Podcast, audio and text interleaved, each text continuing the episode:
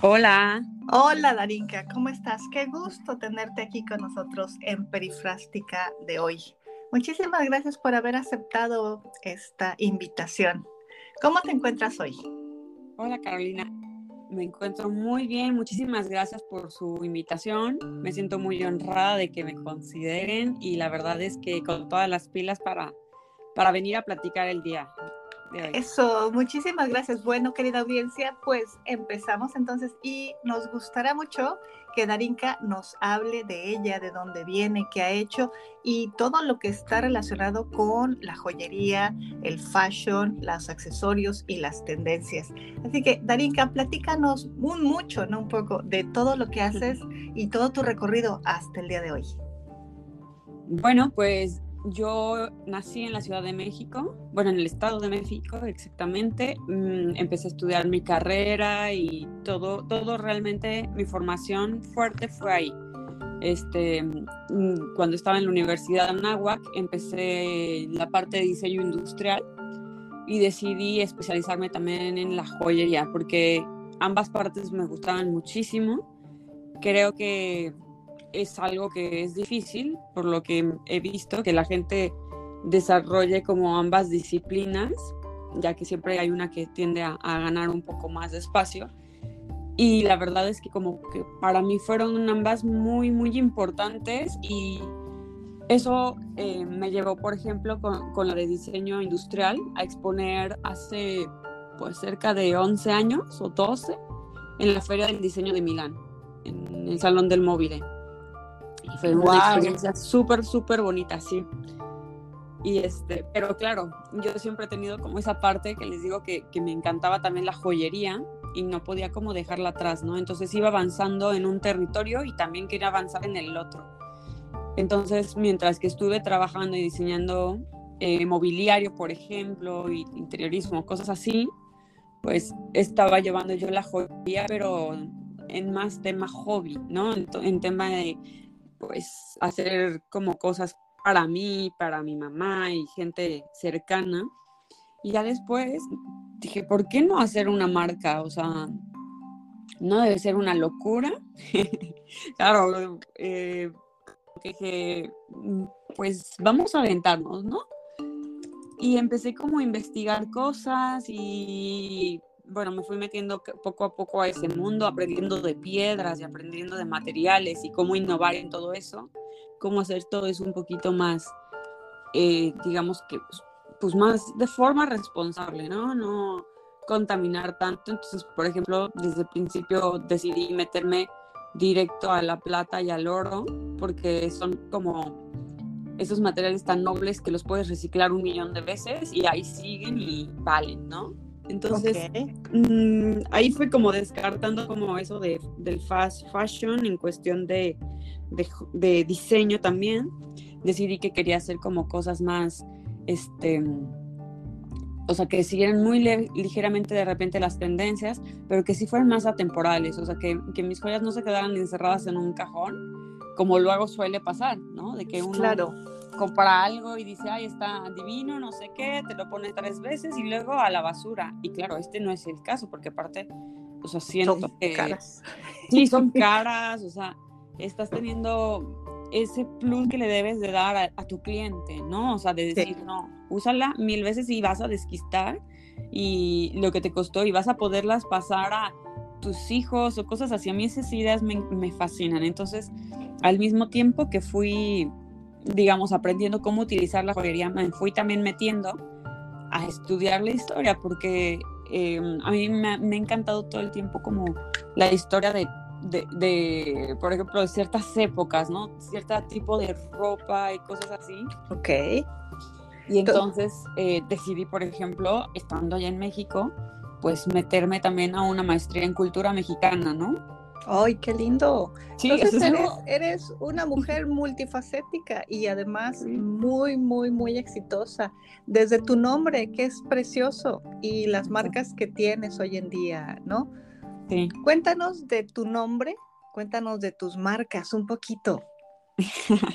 bueno, mi nombre significa regalito de Dios. Es un nombre de origen. Ok.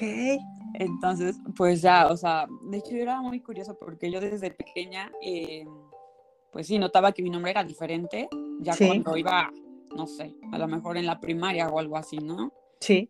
Y mi mamá me acuerdo que me decía, te tienes que portar bien y tienes que, o sea, no, no van a decir María y van a salir cinco, o sea, vas a salir Darinka y van a ser muy, muy poquitas, entonces tienes que entender que tienes un nombre muy especial y que tienes que hacer cosas, pues sí, o sea, bien hechas, porque finalmente, si no, ahí queda manchado tu nombre, ¿no? ok. Desde chiquita le metió mucha presión al, y mucha carga al nombre también. Ok, te, metió mucha presión y mucha carga por ser única, porque así lo, así lo eres, ¿no?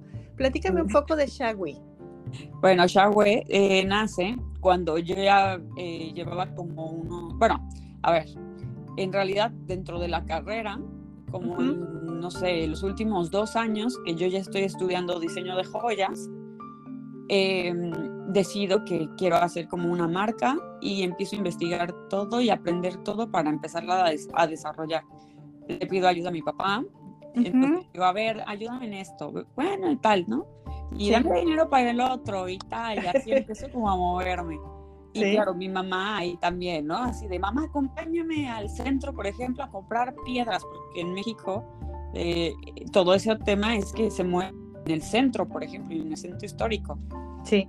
Y para los que no conocen México, pues es un lugar donde una niña de 22, 23 años, pues no puedes ir sola, tienes que ir acompañada. Acompañada. Claro, es como aquí en, eh, como en Europa, entonces, pues sí, o sea, eran como los dos que me iban eh, acompañando en plan de apoyarme en todos mis sueños locos que se me ocurren y así de, bueno, vamos a ver, no pierdes nada, ¿no? Sí. Así que, em, claro, yo tenía que ir también por temas de, de estudios, ¿no? De que tenía que comprar y el, profesor nos iba diciendo, con tal persona tienen que comprar tal material para la siguiente clase y cosas así, porque las clases en México no son como luego las llega a ver acá también, ¿no? De que son más teóricas que prácticas.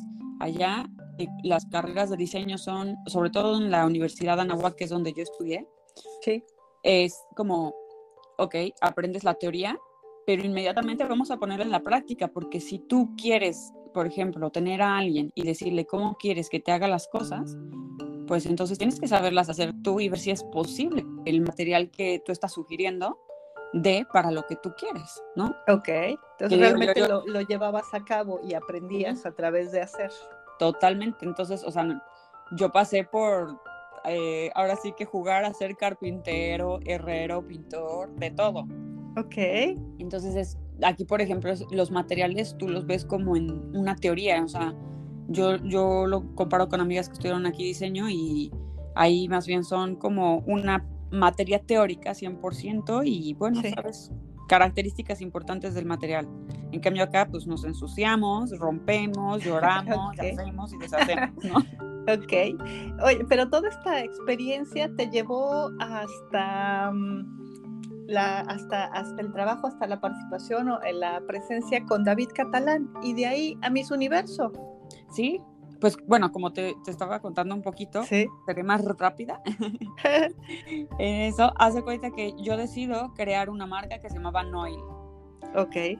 Y entonces, eh, mientras que estaba en la universidad, experimentaba esas cosas y tal. De repente me graduó, decido este, no, cambiar nombre, iba con otra perspectiva a la marca y tal.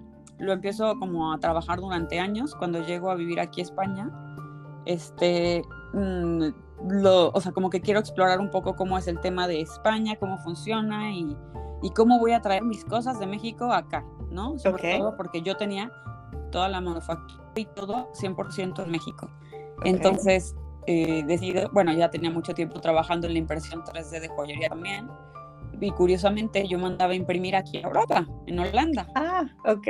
Entonces, pues ya, este, digamos que empiezo a decir, no, bueno, tengo que comprar aquí mi, mi máquina 3D y esto y el otro, y empiezo a dar ya pasos más fuertes, porque en México, por ejemplo, ya, ya tenía todo muy avanzado y lo tuve que poner en stand-by, este, por un plan de vida que, que decidí cambiar para venir a vivir acá, ¿no? Entonces, ok.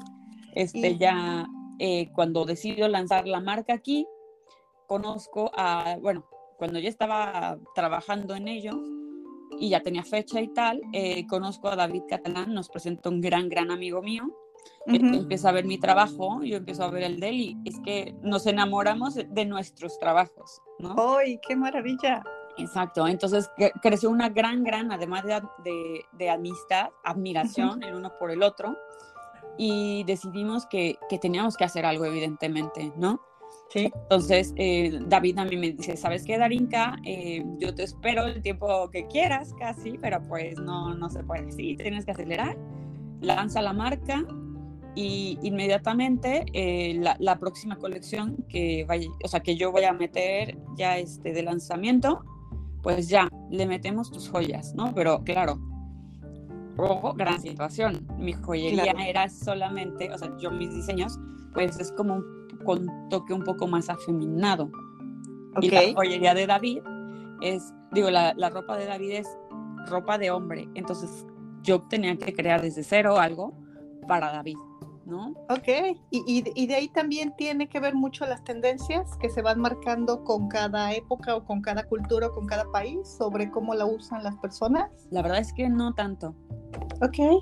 Porque, por ejemplo, este, con él, desde la primera colección que hicimos, eh, empezamos como a, a ver, eran tiempos de COVID, entonces estábamos encerrados, él trabajando en Portugal, yo trabajando en Madrid. Sí. No sabíamos si iba a haber este ¿cómo se llama? Eh, pues sí, eh, tema de pasarela, si va a ser solamente online grabado, por ejemplo. El Miss, el Miss Universo, ajá. No, el, no, no, Miss Universo no. Eh, la pasarela de Milán. Ah, la, pasarela de Milán, perdón. La primera vez que la hicimos, ajá. Ok. Entonces ahí empezamos como a trabajar ahora sí que a distancia y vimos que éramos muy buenos ambos trabajando separados. Y entonces ahí, em, digamos que él me dijo, mira, mi temática, por ejemplo, va a ser el safari. Me, enseñó todas las telas que él había, porque él es muy, muy, muy, muy profesional. O sea, desde el estampado no se va por estampados ya prefabricados o prediseñados, ¿no? Él creó unos estampados, por ejemplo, este, para su mezclilla y unos, unos trazos increíbles. Entonces, desde ahí yo empecé a ver cómo iban a ir haciendo ese, estos, bueno, los prints para la ropa. Claro. Y lo que yo me di cuenta era que todo estaba muy diseñado y enfocado a la selva y como es, este tipo de hábitats, pero no había animales. ok. ¿Dónde quedaron los animales en esta colección? Si es el safari, pues nos necesitamos urgente, ¿no? Entonces hablé con él y dije, oye, pues, ¿qué te parece si diseñamos las, las joyas de los animales? Y me dijo, perfecto. Qué maravilla. Y digamos que de nuestra, ahora sí que de nuestra pena de estar encerrados y estas largas pláticas que teníamos pues en tiempos de COVID, ¿no? De que estás con el vinito y platicando de que cosas muy raras, ¿no? Y de repente un día empezamos a platicar de los juguetes y cosas que teníamos de, de pequeños, ¿no? De niños. Okay. Entonces dijimos, eh, ay, tú, fíjate, él creció en La Rioja, en un pueblecito, y yo crecí este, pues, en una locura de ciudad, ¿no? claro, la Ciudad de México. Exacto, él es hijo único, yo tengo más hermanos, o sea, son entornos muy distintos. Muy distintos. Y todo esto, todo esto te, te, vino a cambiar la forma en que utilizas estas experiencias para crear tendencias. Sí, para crearlas totalmente, porque ahí, por ejemplo, decidimos inspirarnos en los juguetes que teníamos de común. Ok. Eh, para, ahora sí que para de partir esta colección. Entonces empezamos a crear como, primero eran como unos changuitos que estaban entrelazados en las manos, inspirados en el juego de los collar de changuitos que vas haciendo así eterno, que son unos monitos como tipo, no sé, de plástico. Salimos con eso, salimos con otras piezas que eran como insertables entonces, de ahí, ahora sí que nosotros creamos una tendencia que fue la de, la de ponerle otra vez movimiento a las piezas.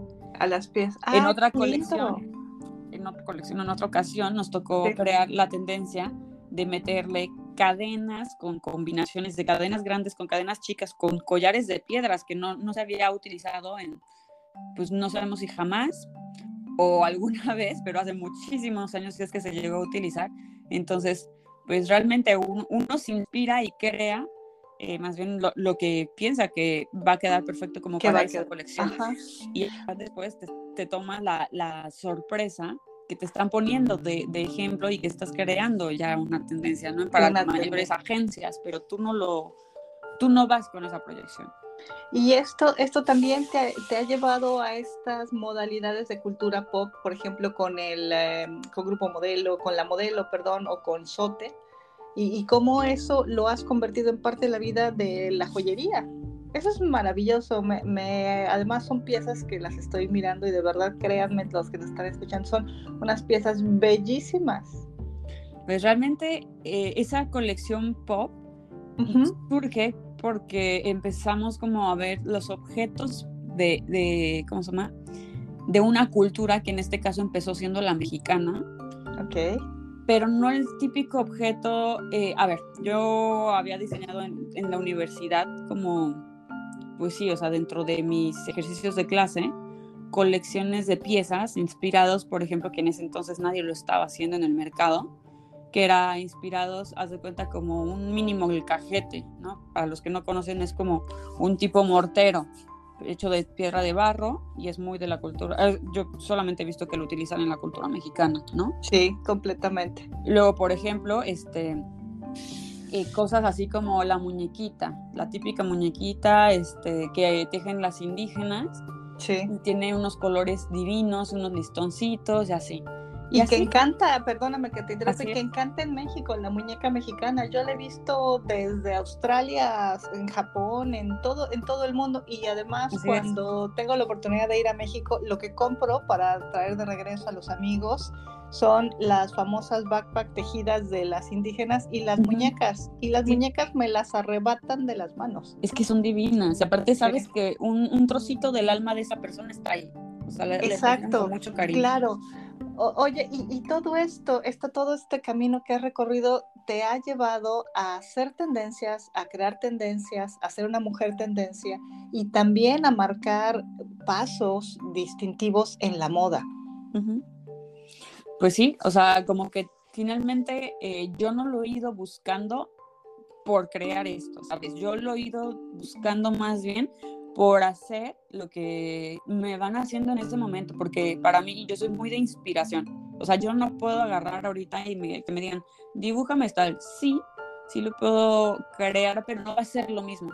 Entonces, o sea, por ejemplo, que la colección está pop, sí salió sí. de que yo dije, no, yo creo que quiero, que, quiero crear objetos ahora sí que, que, que, les gusten a los mexicanos, que nos uh -huh. traigan el lindo recuerdo y que no sea ya la típica cosa que ahorita están explotando como la calabrita de azúcar. Yo quiero ya ir Ay, más allá. Ajá.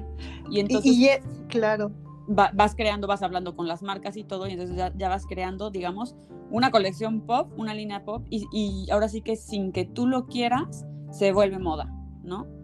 Tú, entonces, tú has marcado tendencias, me parece que eres una mujer muy joven, muy entusiasta, impresionantemente preparada y que además estás marcando y hablando de lo que están haciendo los mexicanos en el mundo y, cómo poner estas tendencias en, en, la mente de los consumidores y cómo ver la joyería desde una forma completamente distinta. Me, parece que, el, que, has entendido perfectamente esta combinación de cultura, de mexicanidad y de estilismo.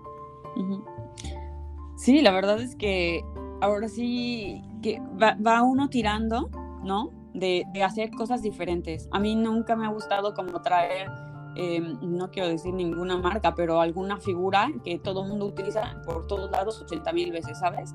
Me aburre. Sí, no. Claro. O sea, me gusta hacer como cosas originales, cosas que tengan ese, esa alma. Entonces, claro. yo busco como literalmente que cada diseño sea de verdad así como muy, Único. muy especial. Uh -huh. Pero eso no nos los podemos dar eh, de gusto todos, porque además el tener objetos únicos pues tienen un costo diferente a los objetos que todos mundos podemos traer y a lo mejor ahí nos puedes decir cuál es esa diferencia, ¿no? En, en, cómo tus marcas son marcas accesibles, pero también son marcas únicas. Yo puedo sentirme contenta porque no es una marca low cost, pero tampoco es una marca, o de tus marcas que tienes, no es una marca que todo mundo va a traer. Es una marca con la que yo puedo sentir la exclusividad. Uh -huh. Pues es que buscamos desde el minuto cero, o sea, que podamos tener eso. ¿Por qué? Porque nosotros no mandamos a hacer, por ejemplo, a lo loco a China, como la mayoría hace, por ejemplo, de joyería. No, nosotros decimos, ¿sabes qué? Vamos a hacer, hay, hay algunas piezas que decimos, esto es edición especial, vamos a hacer a lo mejor 50 y ya está, y no hay más, punto. No hay más, ok. Luego hay otras que sí decimos, bueno, esta puede ser más, pero en todas buscamos que tenga la máxima calidad. O sea, no estamos buscando eh, abaratar precios, sino estamos buscando que le dure a nuestro cliente. Todas nuestras piezas, por ejemplo, luego se admiran porque son totalmente sólidas. O sea, tú compras una pieza ya puede ser grande y digas, oye, pues está pesada y tal, y lo que hacen también muchas marcas afamadas y tal es que las hacen huecas o les meten okay. plásticos. Y nosotros cuando dijimos, vamos a cuidar el medio ambiente, pues en eso entra todo esto de decir, no, nosotros tenemos que hacerlo sólido. ¿Por qué? Porque si en algún momento eso se tiene que reciclar, se debe de poder reciclar sin ningún problema. Cosa que cuando tú ya le inyectas algún plástico, sí, te sale más barata la pieza, pero sí es un problema para, para poderlo, te sale o sea, terminando peor porque para poderlo reciclar es un lío, estás contaminando, estás utilizando plástico. Lo tienes que destruir, claro. Exacto, o sea, por ejemplo, eh, todos nuestros materiales estamos viendo que tengan este pues esta opción de que no, no dañen a la gente. En cuestión de, de, que los empezamos a hacer aquí también y todo es porque queremos que sean nickel free, es muy importante. Eh, claro, en México esas cosas no te las enseñan. En no, me Unión Europea. Porque es diferente el tema de sustentabilidad. Y esto me lleva a una pregunta nueva. Eh, ¿Qué, qué hay? Qué, ¿Qué nos recomiendas? ¿Qué estás viendo en las tendencias para el fashion, pero en el metaverso?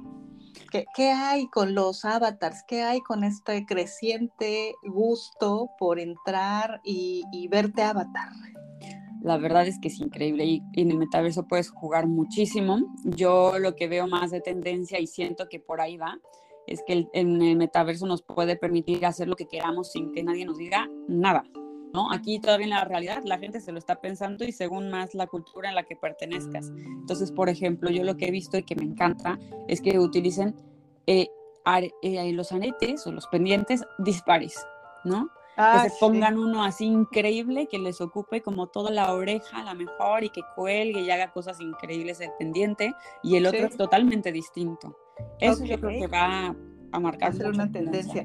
Oye, Darinka, ¿y cuándo, cuándo Darinka, Shagui, y ahora nos platicas de Frida, ¿eh? pero ¿cuándo, ¿cuándo te ves en el metaverso? ¿Cuándo podremos tener estas bellezas de joyería para nuestros avatars? ¿Cómo ves ese futuro?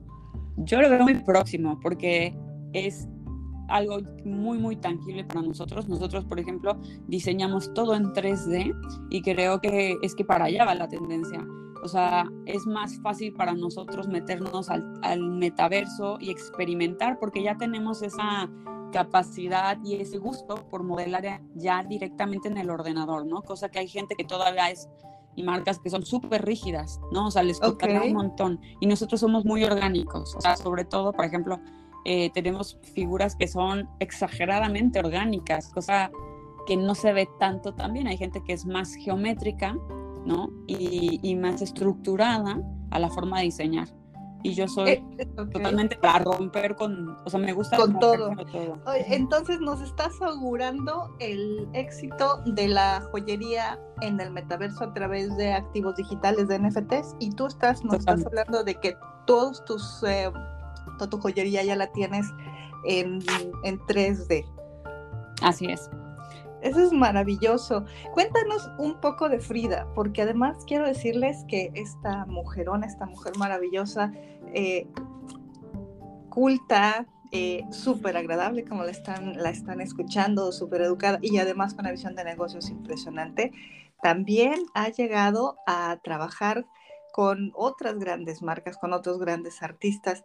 Y uno que nos, que nos parece súper interesante hablando de cultura es Frida. ¿No? Yo soy, bueno, yo soy amante de todo lo que es de Frida y me parece que es un tema bien importante y súper, em, súper importante cuando estamos hablando de la cultura. Darinka, cuando esta representación de quienes somos, de cómo lo somos, de cómo lo vivimos, de la emocionalidad y de la fuerza de la representación mexicana, pues se habla de Frida. Así es. Bueno, pues la verdad es que todo esto de Frida Kahlo fue algo que empezamos como a trabajar eh, directamente con, con, las personas de Frida Kahlo Corporation, que son magníficas. Eh, todo surgió porque empezamos como a hacer acercamientos y de repente pues llegaron ya propuestas en concretas de ellos, ¿no? Entonces, la verdad es que empecé a, conocer, yo conocía lo que todo el mundo conoce de Frida y un poquito más, porque por diseñadora siempre me he metido como a explorar un poco del mundo del arte, y de la pintura, es como que te vas sumergiendo poco a poco, ¿no? La escultura es maravillosa, entonces como que empiezas a investigar, indagar y pues son carreras que desde, ahora sí que desde que la, está uno en la universidad, te van envolviendo porque es parte de, ¿no? Ok. Y la verdad es que siempre me había llamado muchísimo, muchísimo la atención el trabajo de Frida Kahlo y había leído de su vida, me había movido muchísimo las entrañas en cuestión de que dije, wow, pues esta mujer ¿qué, onda? O sea, porque en su época, como con la perspectiva que tenía la gente en ese entonces en México y todo, y esta ahora sí que le valía, ¿no? O sea, era una persona que completamente no se iba con cosas pequeñas, no le interesaba mucho el qué dirán, definitivamente. Sí. Y, y, y ahora sí que, pues sí, siempre me había como ronronado la cabeza, ¿no? Cuando me acuerdo que fui con mi familia al Met de Nueva York, y me quedé viendo una obra de ella bastante tiempo. Me llamó mucho la atención porque, o sea, la tenían un poquito apartada, la obra, no la tenían así como muy, muy visible, o sea, como en esas zonas que dices, ay, aquí se ve divina, ¿no? O sea, la tenían como un poquito arrinconada. Y me llamó la atención porque era una obra súper, súper bonita. Y yo decía, ay, no, no, no, es que estéticamente este curador que estaba pensando, porque esta obra la verdad es que no es porque sea de Frida, es que merecería estar un poquito más allá, ¿no? Por ejemplo. Ok. Y fueron como cositas así que, que de repente me tocaba ver de Frida, siempre la había como leído, incluso eh, caí en la tentación de comprar la, la Barbie de Frida Kahlo, ¿no? Entonces siempre había estado como de alguna forma presente en tu vida. Ajá, Sí, sí, sí. Y de repente, pues sale todo esto y yo digo, venga, pues voy a estudiar mucho de Frida, voy a conocer gente que sabe y es especialista en ella, me voy a meter ahora sí que a leer muchos, muchos libros y sin querer amistades mías que son unas magníficas escritoras porque, por ejemplo, aquí en España tengo eh, a Marta Robles, que cuando le estuve platicando un poco me dijo, es que tienes que leer este libro mío, ten, aquí está. Y, y es que toco temas de Frida, porque una persona que no tienes ni idea llegó a conocer a Frida Kahlo, por ejemplo, por este lado, ¿no? Sí, y ya vemos muchísimos seguidores de Frida, de su cultura, de su esencia, su experiencia. A mí el nombre de Frida me trae a la mente eh, esos colores de su casa. Eh, cuando dices el nombre Frida, me, transporta directamente a la casa de Coyoacán, a la puerta y esos colores al patio lleno de flores y entonces estoy en un lugar completamente único en el mundo, ¿no? Sí, completo. Pero aparte, único. como que te sumerge, bueno, a mí por ejemplo, me muestra una mujer que sí, o sea, tendrá sus miles de defectos como todas, ¿no? Pero yo la verdad es que le aplaudo muchísimo los pantalones y el coraje que tenía. O sea, también para salir y para, para permanecer, ¿no? Para permanecer, para estar ahí. Ha sido, es, es genial, ha sido una plática, ya se nos pasaron casi 30 minutos, amigos, pero es genial hablar con eh, Darinka, diseñadora industrial, que además tiene una inspiración y pasión por descubrir nuevos horizontes y siempre está aprendiendo nuevas cosas. Ayer o antier que estaba hablando con ella, a veces que estoy leyendo 10 libros al mismo tiempo, y eh, aparte con esta gran capacidad de poder eh, planear las siguientes tendencias y entender lo que está necesitando las personas y lo que nos gusta en las colecciones. ¿Qué, ¿Qué, nos dirías que van a ser estas próximas tendencias? Nos quedan 30, 40 segundos. ¿Qué nos dirías? Bueno, ¿qué nos recomendarías? Sí. Yo les recomendaría que utilizaran muchos collares de distintos tamaños, por ejemplo, sobre todo metálicos, que se ven increíbles y si quieren mezclarlo con uno de perlas, que a mí eso se me hace un toque súper elegante, pero perlas pequeñas. Entonces que sean como a distintos niveles que empiecen a arriesgarse y a utilizar los pendientes de diferente forma en distintos este, eh, oídos, ¿no? O sea, que tengan más layer cuff, por ejemplo, también, y que se atrevan a, a, utilizar los dispares. Eso completamente, y que se arriesguen. O sea, la verdad es que, que ahora ya tienen más, más protagonismo, por ejemplo, los pendientes en las personas que los, los anillos, que antes llamaba más la atención, ¿no? Por todo este nuevo mundo que estamos viviendo. Así que yo arriesgaría por esas dos piezas más.